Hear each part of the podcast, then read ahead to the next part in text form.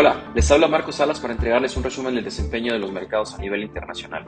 Los mercados finalizan la semana con retornos positivos, luego de diversos periodos de contracciones en las principales bolsas del mundo, destacando esta vez el incremento en las plazas de mercados desarrollados en comparación a los emergentes.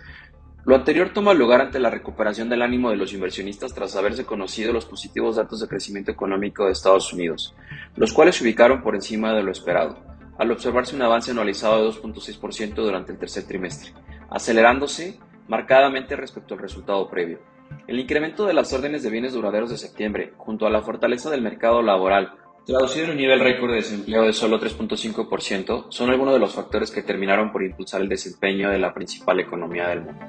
Por el lado de Europa, la región aún se encuentra inmersa en un complejo escenario económico, en donde los indicadores líderes de manufactura y servicios volvieron a ubicarse por debajo de los 50 puntos, manteniéndose claramente en una zona de contracción. Asimismo, la preocupación en torno al avance de la inflación llevó al Banco Central Europeo a incrementar su tasa de interés en 75 puntos base,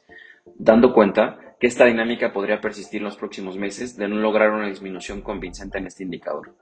Por último, en Asia, se anunció finalmente el resultado del vigésimo Congreso del Partido Comunista, el cual dio cuenta que Xi Jinping continuará como presidente de la República Popular China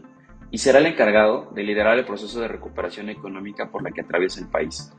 esto en un momento en donde las cifras de producción industrial crecieron 6.3% en septiembre y el PIB se expandió 3.9% interanual en los últimos tres meses. Con todo esto, las plazas bursátiles finalizaron la semana con ganancias, destacando el avance de 1.5% observado en el S&P 500. Las acciones de consumo discrecional, salud y energía fueron las que obtuvieron mejores resultados, tras la sorpresa positiva en el crecimiento de utilidades. En Europa, Pese a las dificultades que atraviesan el terreno político y al último momento de las tasas de interés, obtuvo una ganancia del orden del 3.7%, mientras que en Latinoamérica avanzó en 1.7% en dólares en promedio, destacando un buen desempeño en las bolsas de Argentina, Chile, México y Perú. En lo referente al mercado de divisas, el dólar perdió valor y se depreció un 2% durante la última semana. No obstante, aún acumula un incremento del 15% durante el año versus las principales monedas medido a través del índice de XY al tiempo que los rendimientos de los bonos del Tesoro americano empezaron a retroceder tras los datos de crecimiento económico relativamente positivos, en donde la referencia a dos años ofrece un rendimiento de 4.42%, mientras que su homólogo a 10 años alcanzó un rendimiento en niveles de 4% nominales en dólares.